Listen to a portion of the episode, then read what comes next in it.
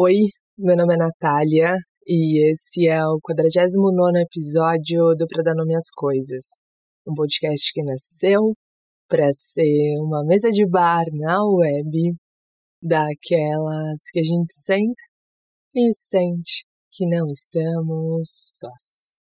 Um lugar em que a gente pode ser do nosso próprio tamanho sem precisar se esticar e nem se espremer. Como é que você tá? Como é que estão as coisas para você? Como é que tá o seu mundo dentro desse mundo? Como é que você tá?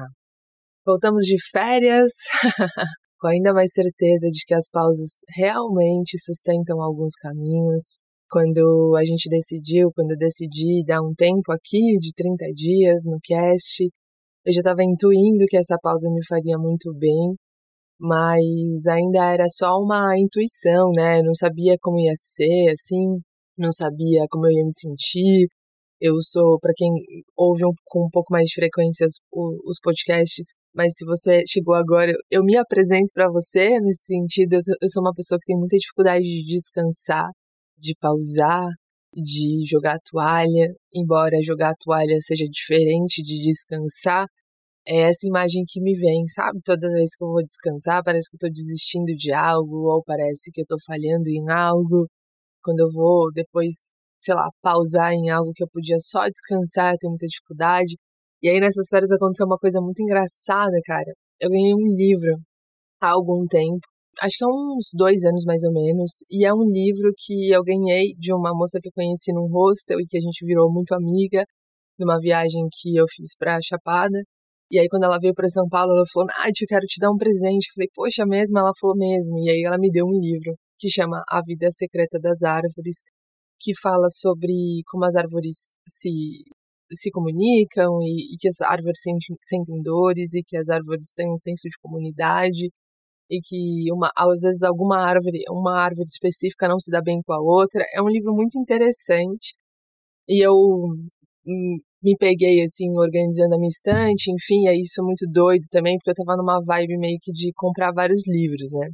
Um atrás do outro. E aí eu me dei conta nesse dia que eu fui arrumar minha estante que eu tinha vários livros comprados e não lidos, assim. E como essa arrumação na estante, no quarto, é uma metáfora muito boa para a vida, né? Porque às vezes a gente não precisa de mais. Às vezes a gente só precisa organizar aquilo que a gente já tem, né? Às vezes para dar novos passos, para ter uma percepção mais clara, mais nítida do caminho, a gente só a gente precisa antes arrumar o nosso quarto, né? Antes de ir para o mundo, a gente precisa antes arrumar o nosso quarto, assim, ter a percepção de quem a gente é, do que a gente é hoje. Eu percebi nessa mudança, nessa organização da minha estante, o quanto alguns livros que foram extremamente estruturantes para mim em uma época, tipo, que me marcaram realmente muito, hoje não fazem mais o sentido, né? Eles fizeram muito sentido para uma Natália do passado e hoje não fazem mais sentido. E o quanto doar esses livros, deixar que esses livros fossem, é me deixar em alguma medida ser outra coisa, né? É, falar, cara, e eu, eu sou uma pessoa que tem um apego, assim, é lance, eu tenho até um episódio aqui que fala sobre o apego, que é o lance de largar as chaves, né? O apego é aquele molho de chaves que você fica segurando e que não servem mais para abrir determinada porta, porque ou essa porta mudou de lugar, ou você mudou de lugar e essa porta não existe mais no lugar que você tá, ou porque mudança de casa, que era sua porta, que era sua morada, agora é ocupada por outra pessoa. E esse molho de chaves que você segura na mão não é mais capaz de abrir essa porta, não é mais capaz de, de te proporcionar aquilo que aquela porta proporcionava, e de repente você precisa soltar esse molho de chaves, né?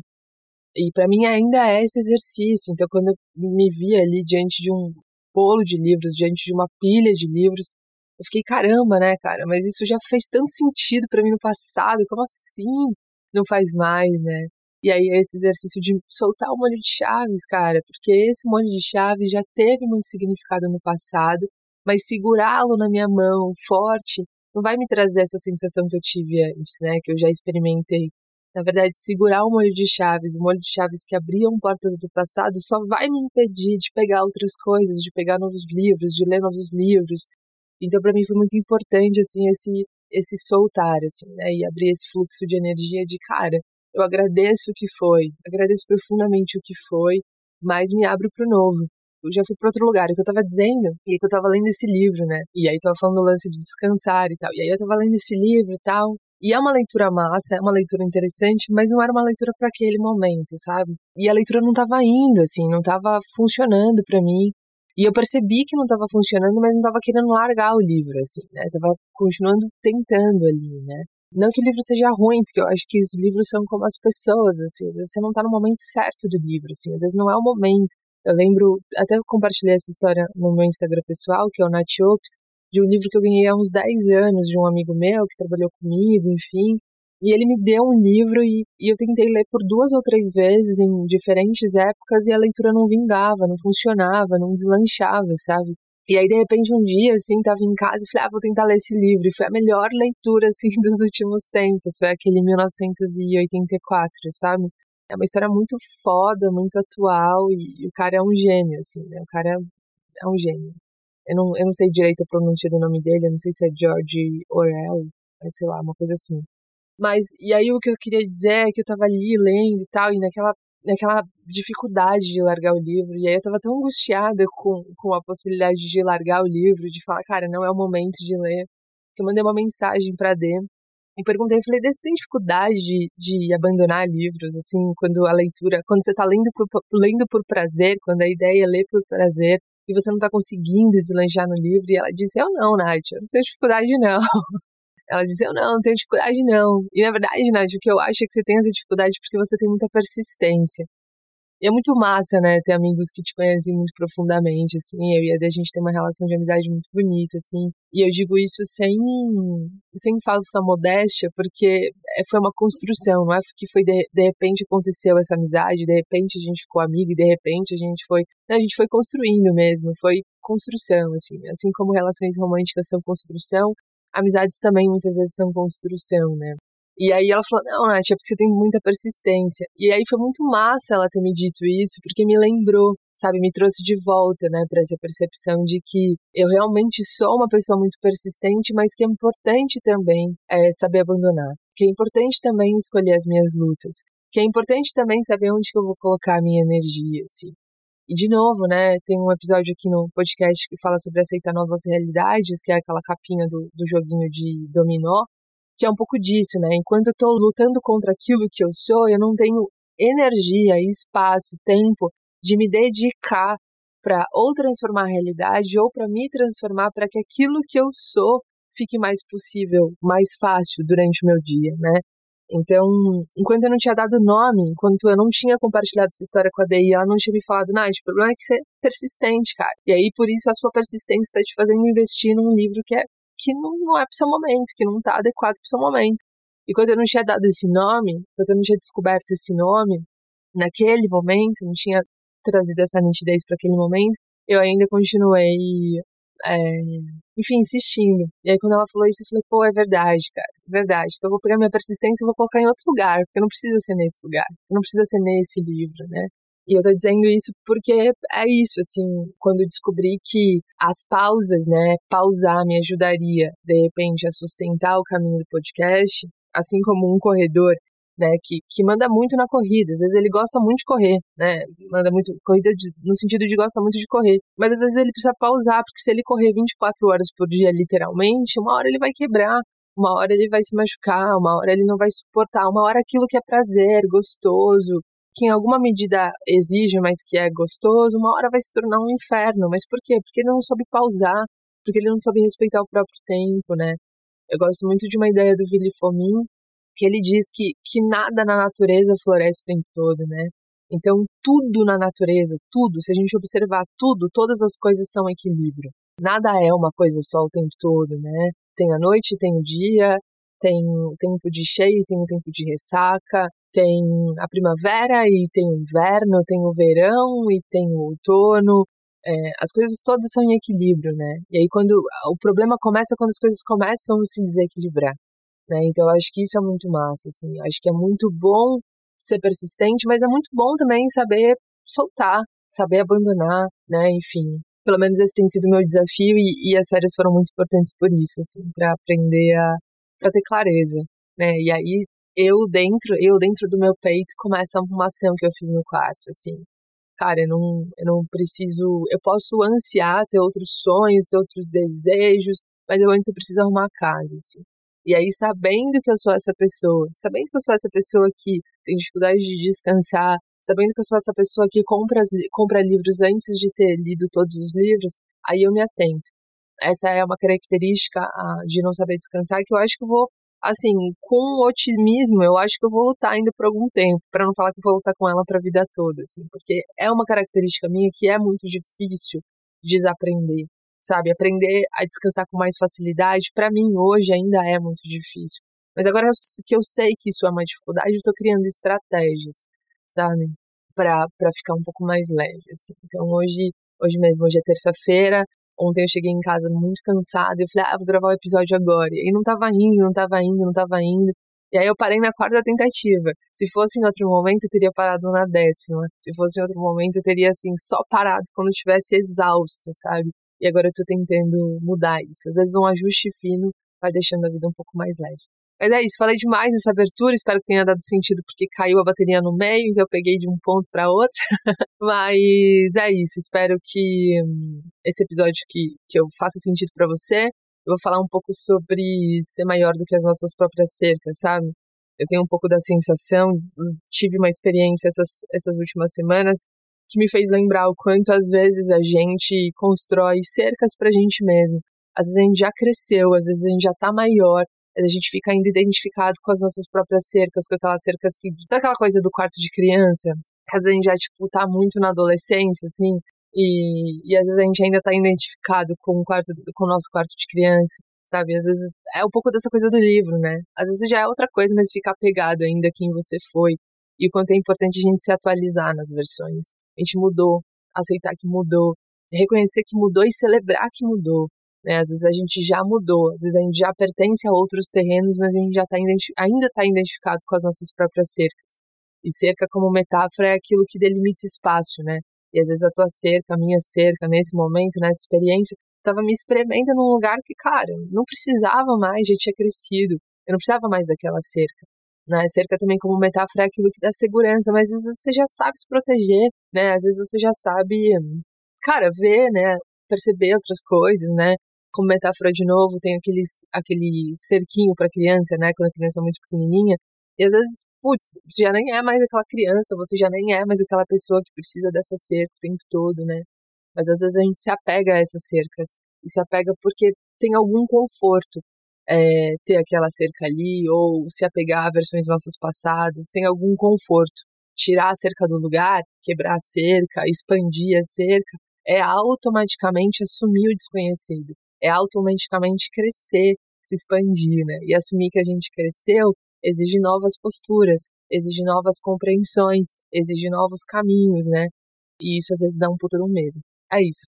Vamos pro episódio. Pro episódio. Amanda fica me zoando que eu falo episódio. Vamos pro episódio. Boa edição.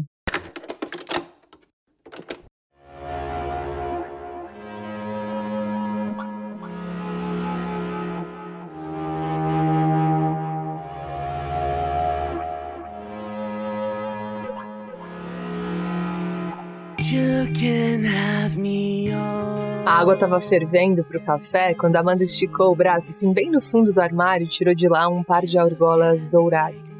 Ela estendeu o brinco na minha direção e perguntou: Você quer? Eu tô com esse brinco aqui faz um tempão nas minhas coisas e eu não uso. Eu peguei assim as argolas nas mãos, fiquei girando elas nos dedos ali por alguns segundos, pensando se eu dava a resposta sincera ou se eu pegava o caminho mais curto. Aí eu acabei decidindo pela primeira opção e dizendo: Mano, sabe o que é? Cara, é que eu não curto muito dourado, cara. Os brincos são lindos, eu agradeço, mas é que eu não curto muito dourado. Em resposta, ela me olhou e disse: Experimenta, cara, experimenta, eu acho que vai ficar tão bonito em você. Experimenta, mas assim, se você não gostar, cara, não precisa levar, sem compromisso. A Amanda não sabia, mas ela estava repetindo exatamente o comportamento que minha mãe tinha comigo quando eu era criança, quando eu era adolescente, na verdade. Quando saía em busca de uma calça jeans, assim, naquelas lojas de departamento. Quando eu encontrava minha mãe, assim, no meio da loja, entre um cabide, entre uma aralha e outra, ela tava com uma montanha de roupas no ombro. E ela ia tirando uma por uma e dizendo: Nath, olha que bolso lindo dessa calça, olha que barra maravilhosa, Olha que massa que essa calça aqui é cintura alta, experimenta. Experimenta essa, experimenta essa e essa daqui também. Normalmente, enquanto ela ia tirando as roupas do ombro, eu ia dizendo: Ah, não, mãe, não gostei dessa aí, não, cara. Olha isso, não gostei disso, não. Não tem nada a ver comigo. E ela falava: experimenta. Experimenta. Se você não quiser levar, Nath, você não precisa levar, mas experimenta. Eu entrava assim meio que no, no provador meio contrariado, sabe? Por ter que experimentar uma coisa que eu tinha decidido que eu não tinha gostado. Eu tinha decidido que eu não tinha gostado antes de experimentar, cara. Já tinha decidido ali. Mas minha mãe sabia, cara. Minha mãe tinha uma percepção máxima. Minha mãe sempre me convidou a experimentar outras coisas, olhar por outras janelas, a perceber as coisas de outro jeito. Quando eu tinha muito essa metáfora da, da raiz, né? Esse olhar da raiz, minha mãe tinha olhar do, do avião, assim, do, do passarinho, que olha as coisas de cima e decide ali onde quer pousar, sabe? Que antes de decidir se um caminho é o mais adequado ou não, olha todos, né? E aí, quando eu entrava ali no provador, meio contrariada, experimentando assim as calças, meio a contragosto, escolhidas por ela, eu ia percebendo, cara, que as calças que eu tinha escolhido iam ficando assim meio que no canto do provador e que ela e as calças que ela tinha escolhido começavam a fazer sentido para mim. Eu ficava, cara, não é possível, né? Eu lembro de quantas vezes, cara, eu saí do provador assim, jurando amor eterno justamente para as calças que ela tinha escolhido enquanto as que eu tinha escolhido ficavam no cabide, sabe? As delas seguiam comigo para casa e as minhas ficavam ali naquele montuado que a gente deixa do lado do caixa e diz, cara, essas daqui eu experimentei, mas eu não gostei, não vou levar. Eu, eu sinceramente não sei assim qual que é esse superpoder que algumas mães têm, que a minha mãe tinha. Mas eu sei que nesse exercício, nessa coisa de, de de repente me, me apresentar outras causas que eu não tinha visto ou que de antemão eu não tinha gostado, ela foi me abrindo para outras coisas. Ela foi me convidando a olhar as coisas por outros olhos, assim. Ela foi me convidando a, a experimentar outras versões minhas, a conhecer outras histórias minhas, a, a descobrir quais outras histórias sobre mim eu poderia contar. Porque tinha calças que eu tinha decidido de antemão que eu já não gostava. E de repente, quando eu coloquei no corpo, eu falei, cara, faz todo sentido essa calça aqui. Eu gostei muito. Minha mãe era esse tipo de pessoa, assim, ela me ajudava a me abrir pro mundo. E aí eu só sei que eu lembrei de novo dessa história quando eu tava no banheiro olhando a minha imagem no espelho com aquelas argolas que a Amanda tinha me dado. Eu tinha gostado do brinco. Eu fiquei ali na frente do espelho, eu não sei se você faz isso, mas eu tenho uma tática, assim. quando eu coloco alguma coisa nova, assim, diferente, quando eu não tenho certeza, assim, se eu gostei da combinação da roupa que eu fiz, eu fecho o olho e abro de novo, assim. Fecho o olho, fico um tempo de olho fechado e abro de novo para ver qual é a minha primeira impressão sobre a minha imagem, assim. Sobre se eu gostei realmente daquela roupa, se eu gostei realmente daquele brinco, se eu realmente quero levar, se faz sentido para mim. E ali na frente do espelho eu já tinha fechado e aberto os olhos três vezes, cara, e eu tinha gostado da imagem. Eu tinha gostado daqueles brincos dourados. A Amanda nem sabia que ela tinha feito aquilo, cara, mas ela tinha agido exatamente do mesmo jeito que a minha mãe agia, e fazendo isso, ela me convidou a olhar as coisas de um outro jeito. E eu achei isso muito bonito. Mas ali na frente do espelho, cara, na frente do espelho, me olhando com aqueles brincos de, de argolas douradas, eu chamei a Amanda e falei, cara, eu gostei demais desse brinco. Então qual é a Natália? Qual é a Natália que decidiu de antemão que não gostava de dourado? Se hoje eu sou capaz de olhar um brinco dourado e gostar, então qual eu, qual eu, qual Natália tinha decidido que não gostava de dourado? Muito provavelmente aquela que estava muito ligada, muito relacionada, muito acostumada, muito segura, muito confortável com as próprias cercas.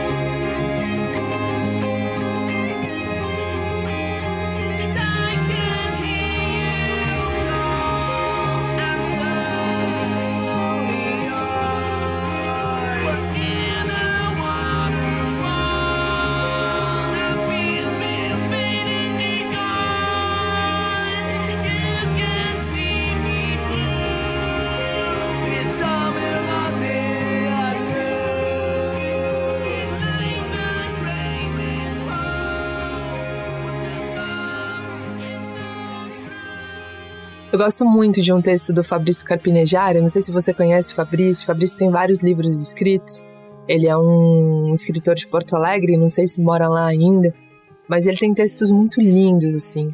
E eu coleciono alguns textos como se eu colecionasse fotografias, papéis de carta, botões, sabe? Botões de camisa, selos de viagens.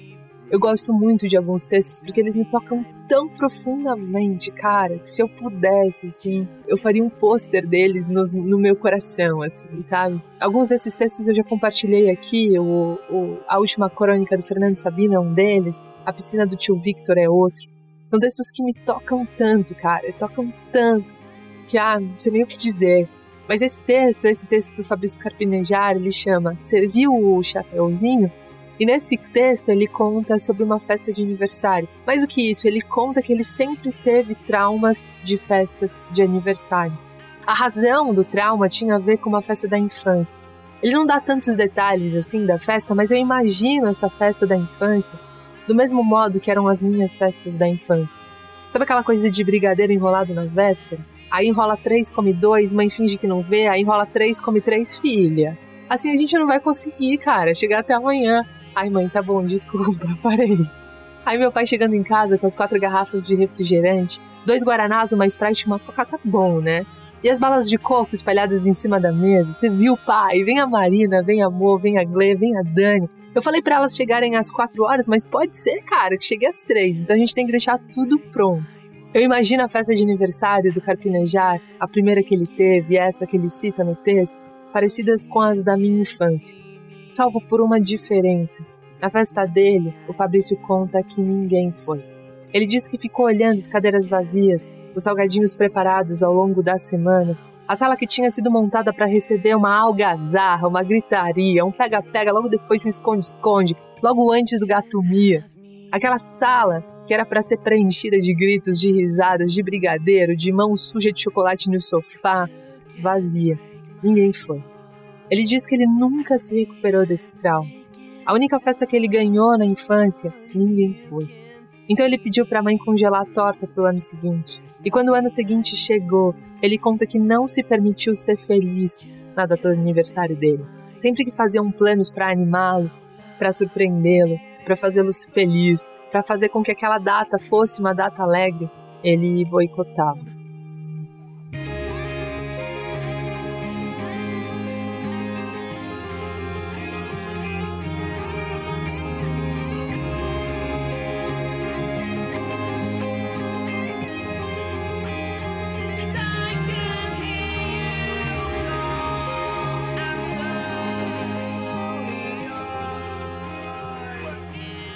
Que ele diz no texto é que ele nunca se recuperou do trauma, até que ele completou 41 anos.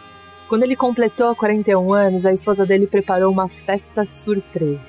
Ele chegou em casa sem esperar por nada e encontrou mais de 40 pessoas gritando e aplaudindo. Ele foi arremessado numa piscina de bolinhas dentro do apartamento e foi encharcado por um banho de champanhe.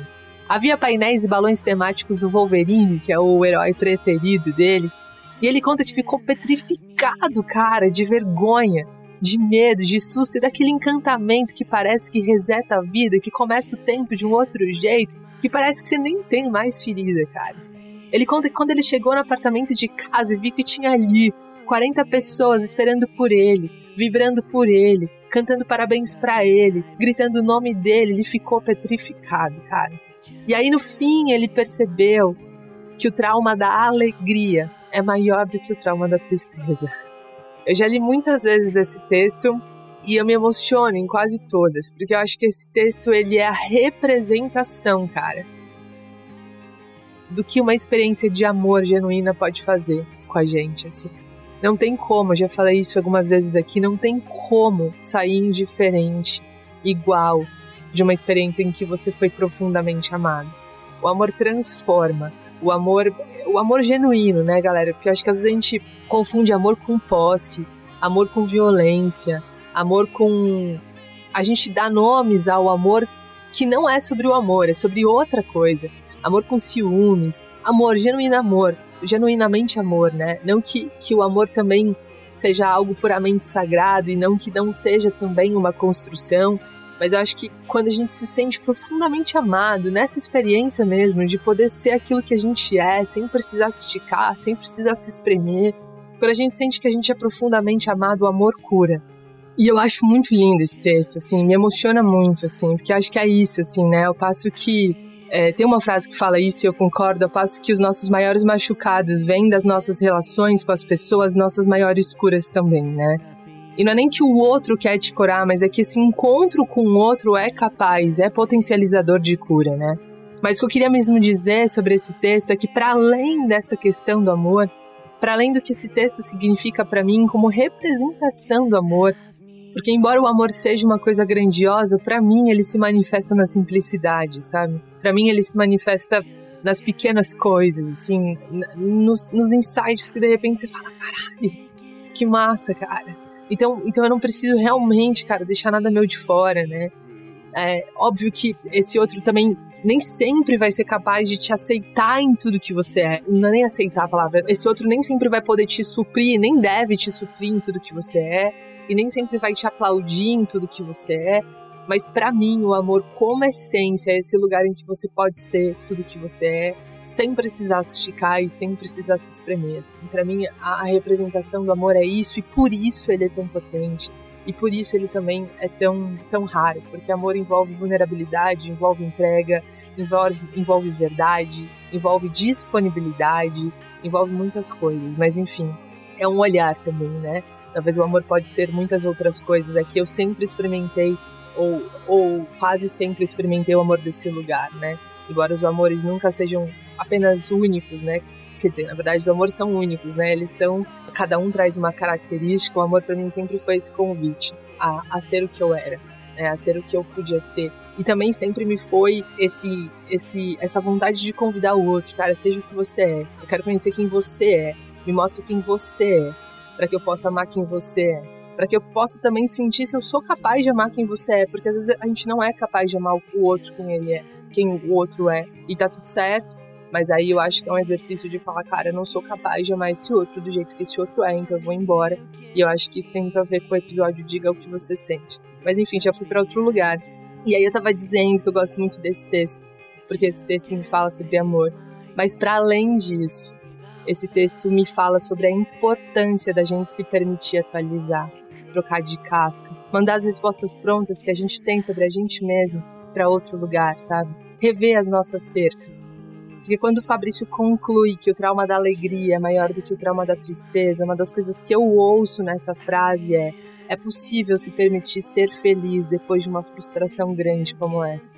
Porque eu não sei você, mas isso eu tenho um pouco mais de facilidade de não fazer, mas faço em outras áreas, mas às vezes você passou por uma frustração grande e aí você se agarra a essa frustração como se fosse um tronco de madeira ali em alto mar e não se permite soltar aquele tronco, né? Porque você decidiu que porque daquele momento você foi infeliz, então você precisa carregar aquela infelicidade para sempre.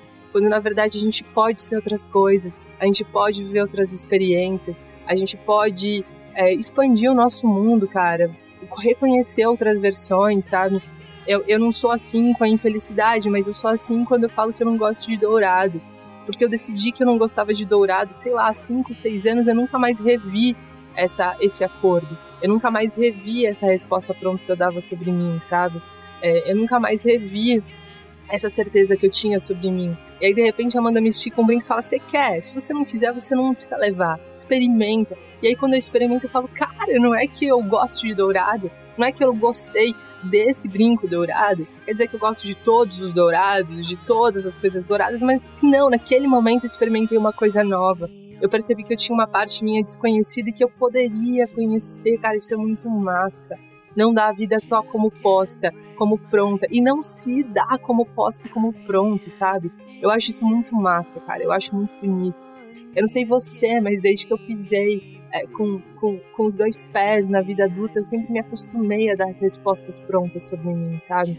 E quando o Fabrício conclui que o trauma da alegria é maior do que o trauma da tristeza, uma das coisas que eu ouço é: é possível se permitir ser feliz depois de uma frustração grande como essa. É possível inventar uma outra história para si, mudar o final não se deixar definir por uma única experiência ou por três experiências. Não se deixar definir. Tava vendo é, ontem à noite uma entrevista daquela garota que passou por um trauma violentíssimo, que ela era namorada do Rafael, que era aquele garotinho que, que já era um adolescente, um homem já, que era ator, acho que da Chiquitita, sei lá, que foi aquele ator que foi assassinado junto com os pais, e aí a jornalista pergunta: é, Você hoje se considera feliz?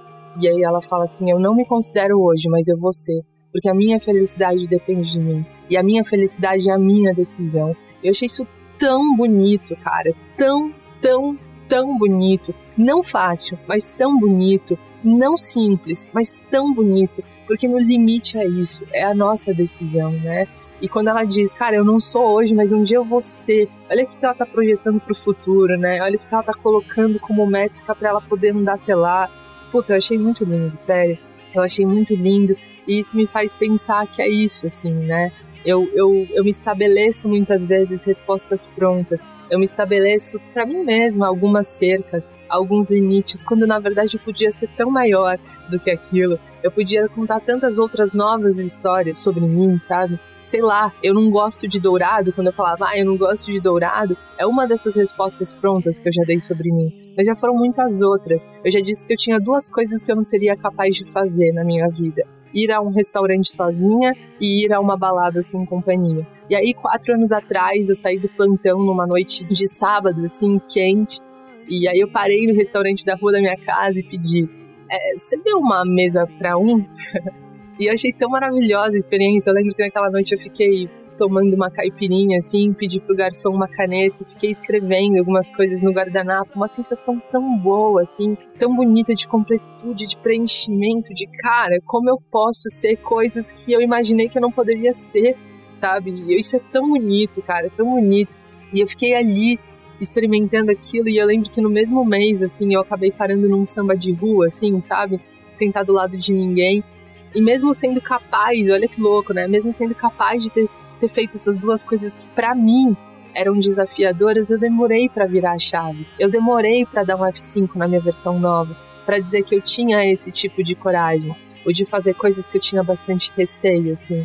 De vez em quando eu esqueço, mesmo sendo capaz, mesmo tendo percebido que eu sou capaz de fazer coisas que eu achava que eu não era capaz, ainda assim eu tenho dificuldade de dizer é, de colocar o ainda nas minhas frases, sabe? Eu muitas vezes digo, ah, eu não tenho coragem para isso, eu não sou essa pessoa, ou eu não sou capaz de fazer isso, ao invés de dizer, cara, eu ainda não tenho essa coragem, eu ainda não sou essa pessoa, eu ainda não sou capaz de fazer isso. Até hoje, quando me perguntam se eu sou corajosa, eu sempre titubeio, cara, sempre. Mesmo tendo feito coisas bonitas e importantes e desafiadoras para mim, eu ainda me vejo pouco corajosa. E me vejo porque ao avançar, ao caminhar, ao dar passos que para mim são grandes, para mim são grandes, são desafiadores e são importantes, eu esqueço de atualizar o meu olhar sobre mim. Eu cristalizo as minhas perspectivas. E às vezes eu já corri corridas eu já subi em montes, eu já nadei em mares que eu julgava, cara, extremamente desafiadores e impossíveis para mim. Eu fiz isso, mas às vezes eu me esqueço o quanto eu fui corajosa naquele momento. E aí quando me perguntam, cara, você é uma pessoa corajosa, eu sempre titubeio. E essa história do Fabrício me emociona muito porque é isso. Porque quando ele conclui que o trauma da alegria é maior do que o trauma da tristeza, o que ele tá dizendo era: teve uma festa na minha infância que para mim foi muito difícil, eu fiquei muito frustrado, que ninguém foi, mas eu com 41 anos cheguei em casa e tinha uma festa surpresa e eu atualizo essa memória. Quer dizer que eu apago o passado? Jamais, mas quer dizer que eu atualizo essa memória.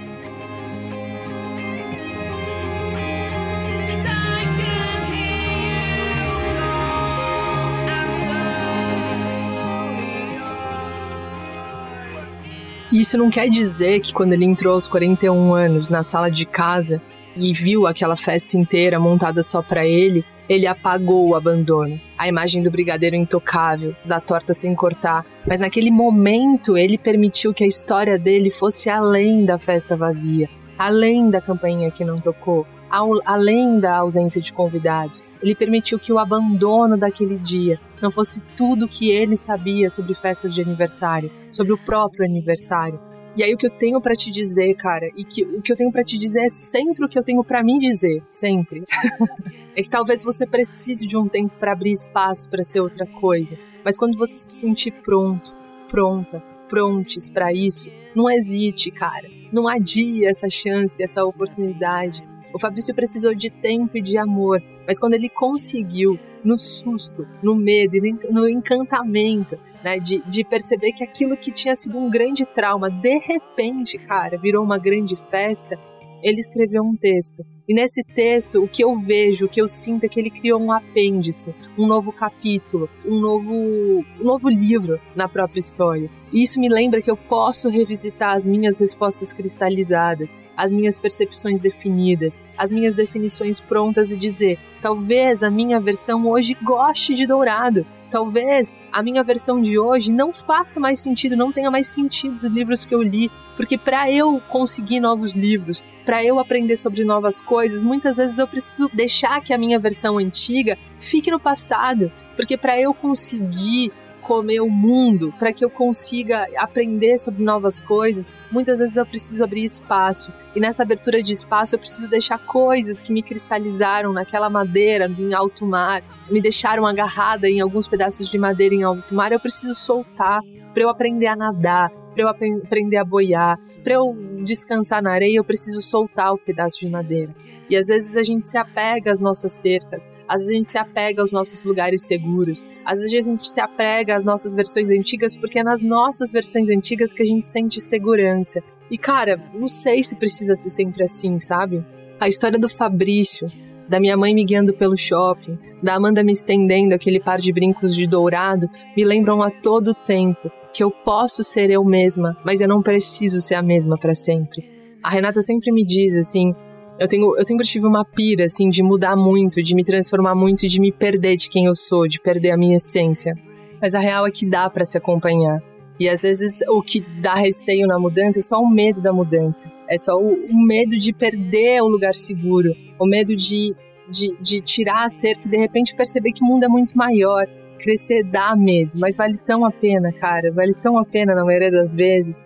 É isso, assim, o que eu preciso, o que eu preciso sempre é me lembrar de não me apegar com tanta força às minhas versões antigas, de atualizar o meu olhar sobre mim enquanto eu avanço, de questionar as minhas cercas, de me perceber maior do que eu me pinto ou me enxergo, as cercas são ótimas para dar contorno e segurança, mas elas limitam o espaço. E às vezes a gente cresceu, a vida cresceu, as coisas mudaram e a gente não se permite crescer, mudar e expandir junto, sabe? Uma experiência não precisa, uma experiência ruim não precisa definir a nossa vida inteira. Uma experiência ruim não precisa definir a sua vida inteira. Uma percepção sobre a vida não precisa ser a mesma até o fim dela. De frente para o espelho, eu fechei e abri os olhos algumas vezes e gostei das argolas douradas. Ainda não é a minha cor preferida e não precisa ser, mas naquele dia eu voltei para casa com os brincos na orelha e tirei só três semanas depois. Aliás, quando saí do samba naquele dia, eu descobri que a companhia dos meus amigos deixa mesmo tudo mais divertido. Mas se eu tiver vontade de sair num sábado à tarde, fora da pandemia, eu posso, porque eu já tenho esse tipo de coragem. Coragem é ser, é permitir ser, inclusive aquilo que a gente diz há anos que não é.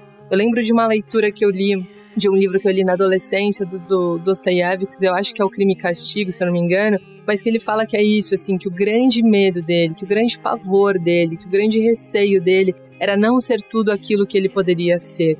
E isso é tão bonito, né? Como percepção de que a gente, cara, pode ser muitas coisas, que a gente é desconhecido pra gente em muitas coisas, né? Enfim, é, ser na nossa máxima potência é muito bonito, né? Ser tudo aquilo que a gente pode ser e questionar as nossas cercas. E questionar se aquelas cercas de fato ainda são necessárias naquele lugar ou se elas só estão nos privando de outras experiências.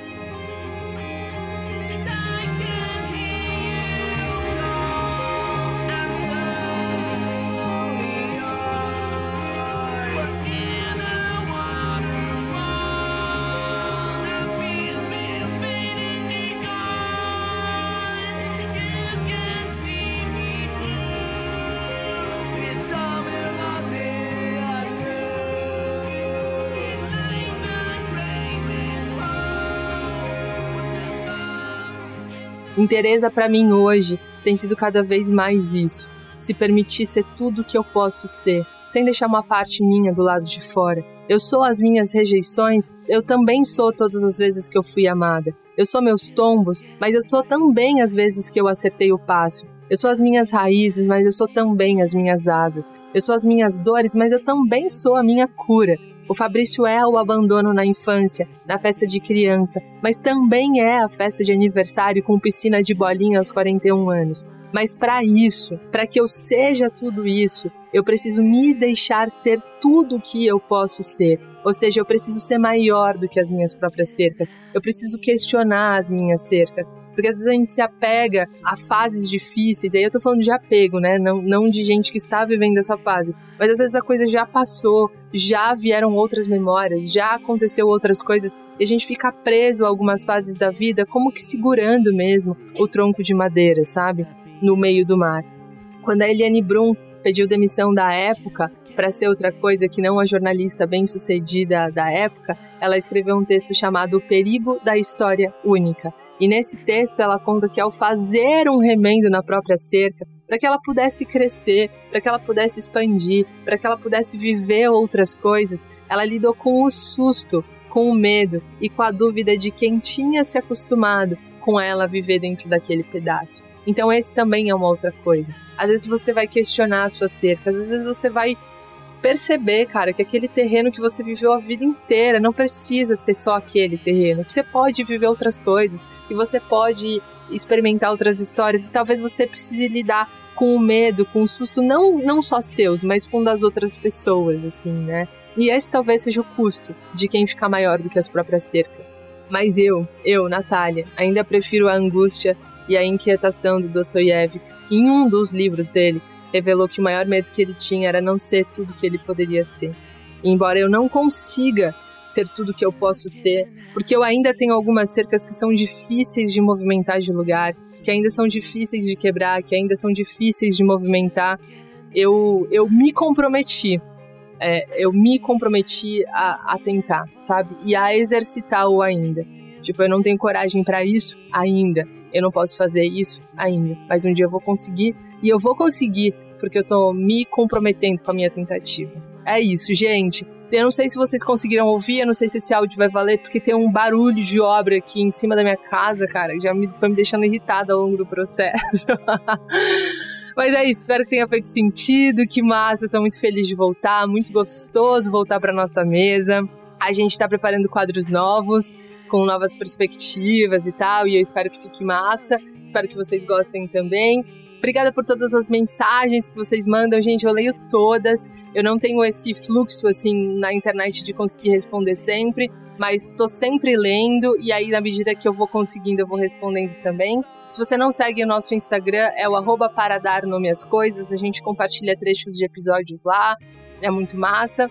A gente também tem as nossas páginas pessoais, que aí tem a, o Valder é Valder Souza 1, Amanda é Amanda Fogaça e eu sou a Nath Ops. E é isso, gente. Muito bom voltar. Se você chegou hoje na nossa mesa, seja bem-vindo, seja bem-vinda, seja bem-vindas. Espero que para dar nome às coisas seja esse lugar, que tenha esse conforto, né? Esse, esse lugar seguro, mas que também te ajude a ser tudo que você quer ser. Não que o mundo espere que você seja, mas que você quer ser, tá bom? Obrigada, gente. Até semana que vem. Um beijo.